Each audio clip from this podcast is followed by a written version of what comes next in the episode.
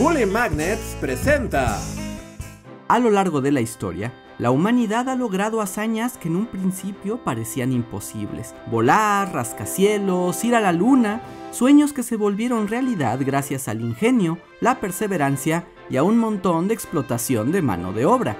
Eso es cierto. Calla y sigue arrastrando piedras. Pero también han existido proyectos tan enormes, tan ambiciosos y ciertamente tan ridículos que aunque no se lograron, no deja de admirarnos lo lejos que los seres humanos estamos dispuestos a llegar. Y hoy quiero hablarles de una idea fuera de toda proporción que se trabajó durante decenas de años y que implicaba un montón de contradicciones y cosas horribles.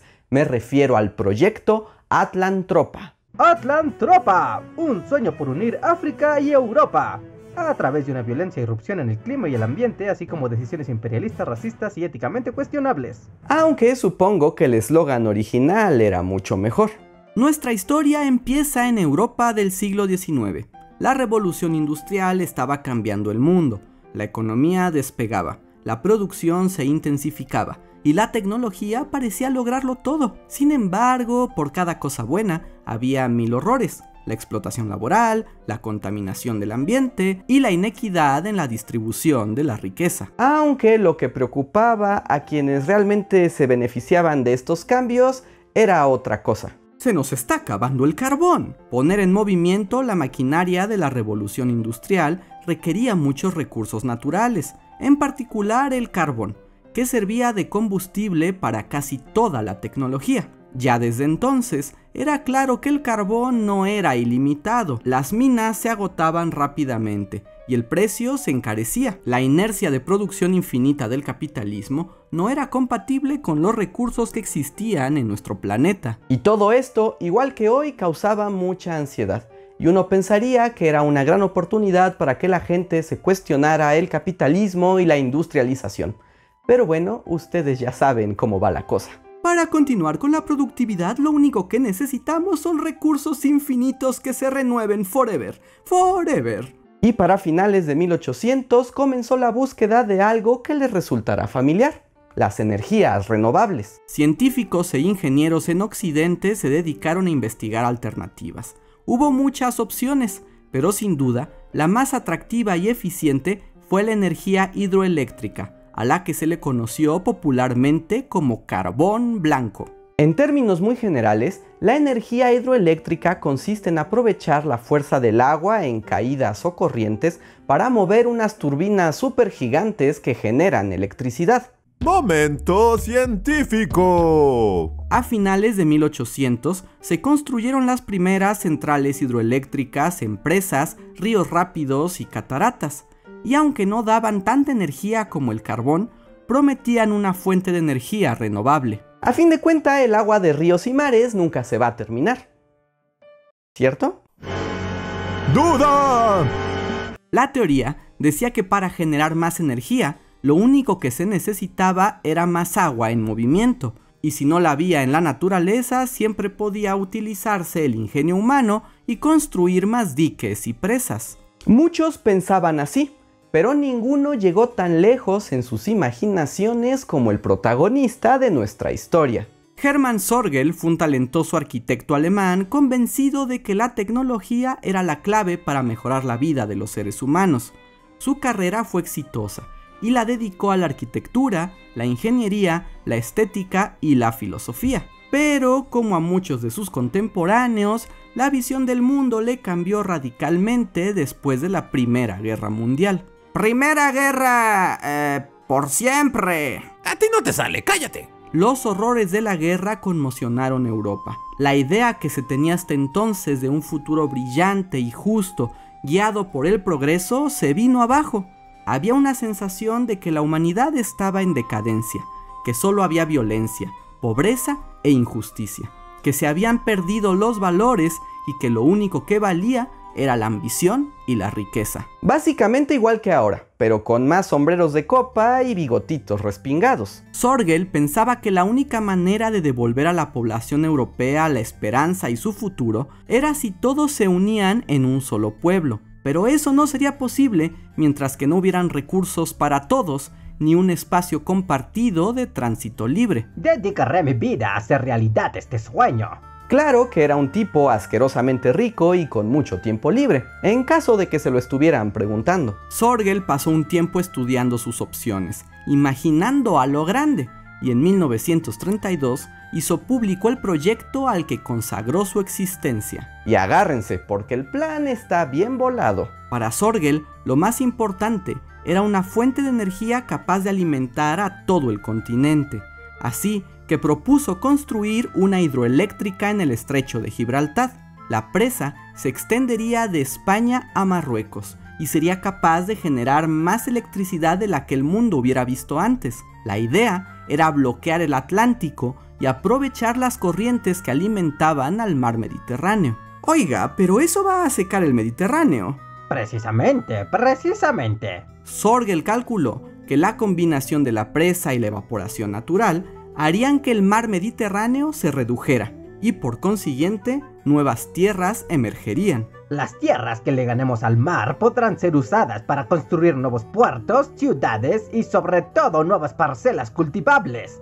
No volveremos a pasar hambre. Además, la desaparición del Mediterráneo abriría nuevos caminos terrestres. En particular, y lo más importante para Sorgel, era que Europa y África se unirían en un nuevo continente al que dio el nombre de Atlantropa. Atlantropa, la unión de dos continentes a través de una intervención climática intensiva y con consecuencias imprevisibles. Y los planes de Sorgel se extendían hacia el sur. Una vez con acceso directo a África, Sorgel proponía desviar el cauce del río Congo para alimentar y regar el desierto del Sahara y así convertirlo en un terreno fértil. Estaba seguro que de esa manera podría imponerse comercialmente incluso al continente americano y a la gente de Asia, cuyas economías empezaban a despegar en esos años. Mi plan es a largo plazo. Calculo que transformar el clima del desierto llevará 113 años. Pero nunca es tarde para empezar. Esta es nuestra única alternativa o el declive de Occidente o Atlantropa. Un nuevo objetivo, un punto de quiebre. Y ese amigos era el eslogan oficial del proyecto. En serio, el históricamente correcto. Y bueno, ahora que ya saben de qué iba el proyecto, a lo mejor notan algunas cositas problemáticas como... Oiga, ¿y usted como por qué asume que va a poder disponer de África así como así? Bueno, porque evidentemente África nos pertenece. Solo los europeos tenemos la capacidad de aprovechar este continente. ¿O qué? ¿Espera que los dejemos en manos de los negros salvajes? Yo sé que esto a nadie va a sorprender, pero Sorgel era un racista de porquería. A principios del siglo XX, la riqueza de Europa todavía se debía en gran parte a las colonias que muchos de estos países poseían, en particular en África. Sorgel era un imperialista. Estaba convencido de que su gente, por ser superior y más civilizada, tenía derechos sobre el continente africano. También pensaba que los negros eran peligrosos porque solo consumían y no producían. Y hasta escribió en cartas que su plan incluía inundar varias poblaciones en el Congo para asegurar que no quedaran lugares donde los negros pudieran florecer. Era su estrategia para asegurar la superioridad del hombre blanco y europeo. Porque al parecer no se puede hablar de historia del siglo XX sin pasar por uno o dos genocidios de por medio.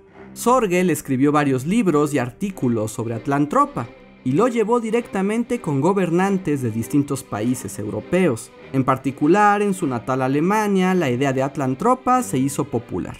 Se hablaba de este proyecto como una revolución, como una verdadera posibilidad para que Europa recuperara su hegemonía. Cada vez que Sorgel publicaba o daba una charla, se le escuchaba con entusiasmo. Sin embargo, el plan práctico no se concretó por dos razones. Primero, porque construir Atlantropa requería una coordinación y cooperación internacional que no era posible en el contexto geopolítico de la Europa de principios del siglo XX. Y segundo, porque el costo era exorbitante, de hecho irrealizable. En términos de dinero, no hay dinero. Aún así, Sorgel continuó divulgando su proyecto y buscando apoyo económico y político para realizarlo. Era un hombre bastante persuasivo y se hizo de seguidores poderosos. Incluso se integró a los nuevos grupos de tecnócratas, personas que creían que con la tecnología adecuada, cualquier problema humano, incluso los sociales y culturales, podía solucionarse. Buscaban una reorganización total de la sociedad, incluso remover políticos y líderes y reemplazarlos por expertos científicos. Sorgel llegó al grado de pensar que su proyecto tenía el poder de transformar el clima y adaptarlo a un mejor desarrollo de los seres humanos. Incluso dijo una vez que... La naturaleza es más poderosa que el hombre, pero la ingeniería puede corregir a la naturaleza. Las ideas tecnócratas de Sorgel se radicalizaron ante las negativas para construir Atlantropa. Pensaba que el dinero sí existía, pero que no fluiría para un proyecto tan grande mientras hubiera estados nacionales en competencia. En varias ocasiones habló de su desprecio por las democracias y la necesidad de un gobierno mundial y autoritario que pudiera tomar decisiones difíciles y unilaterales que de otra forma se quedaban perdidas en la duda y la discusión. Y supongo que se le cumplió el sueño, porque en 1933 Adolf Hitler y el partido nazi tomaron el control de Alemania. Sorgel no era un nazi en realidad, pero vio en el cambio de régimen una nueva oportunidad. Publicó una nueva versión de su libro sobre Atlantropa, al que agregó citas del mismo Hitler. Hizo énfasis en la supremacía de los europeos sobre otras razas para agradar a los nazis y tuvo contacto con los encargados de la política energética del partido. Si para que me den apoyo debo agregarle más supremacía aria, tengan por seguro que lo haré. Sin embargo, había fuertes diferencias entre Atlantropa y el Tercer Reich que resultaron irreconciliables.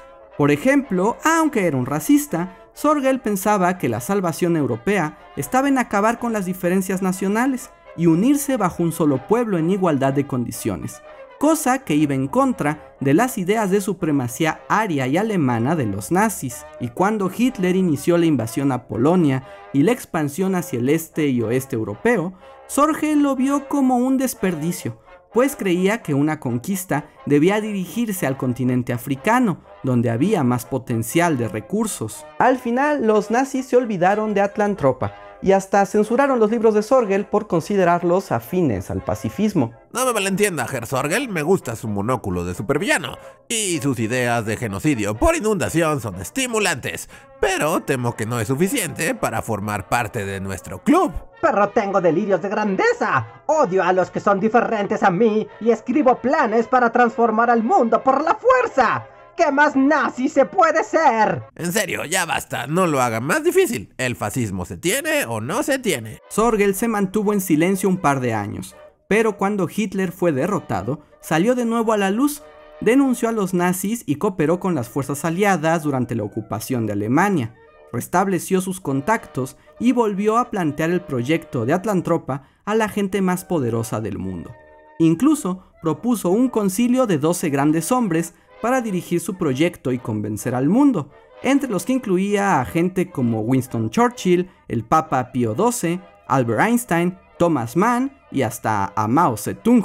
El que sea, ya no me importa quién. Pero por favor, alguien déjeme realizar mi sueño. Creo que este ya se nos piró. Cucú, cucú. La campaña de Sorgel continuó, pero ya nunca volvió a ser tomado en serio. La energía atómica reemplazó el interés por las hidroeléctricas. La descolonización de África volvió más ridículas las posturas imperialistas de Sorgel, y la fragmentación política de la posguerra había dejado en evidencia la imposibilidad de un solo pueblo europeo. Aún así, Sorgel no abandonó su intento, refinó varias de sus ideas, y al final empezó a abogar por la transformación del clima en regiones más pequeñas a través de la manipulación de la biosfera. Incluso escribió un libro de poemas y un guion cinematográfico sobre Atlantropa. Y quién sabe hasta dónde le hubiera llevado su tenacidad, pero se murió en 1952 en un accidente de bicicletas. Anticlimático. Atlantropa fue olvidada, y aunque sin duda fue un proyecto ambicioso guiado por un arquitecto loco con complejo de Dios, es un ejemplo interesante de la forma en que los seres humanos soñamos con lo imposible, la manera en que la gente del siglo XX lidió con las ansiedades sobre la falta de recursos y la decadencia de su sociedad, y cómo la tecnología abrió un panorama único y novedoso para enfrentarse al mundo. Hoy en día, Sorgel sería tachado de utópico, pero hubo un tiempo en que su intención de transformar al mundo fue tomada muy en serio. ¿Qué les pareció este video? ¿Conocían de Atlantropa? ¿Saben de algún otro proyecto irrealizable cuya historia valga la pena contar? Pónganlo en los comentarios. Antes de irse denle like a este video y si pueden suscríbanse que gracias a ello podemos continuar este proyecto. Espero hayan disfrutado esta historia. Yo soy Andrés Alba y nos vemos para la próxima.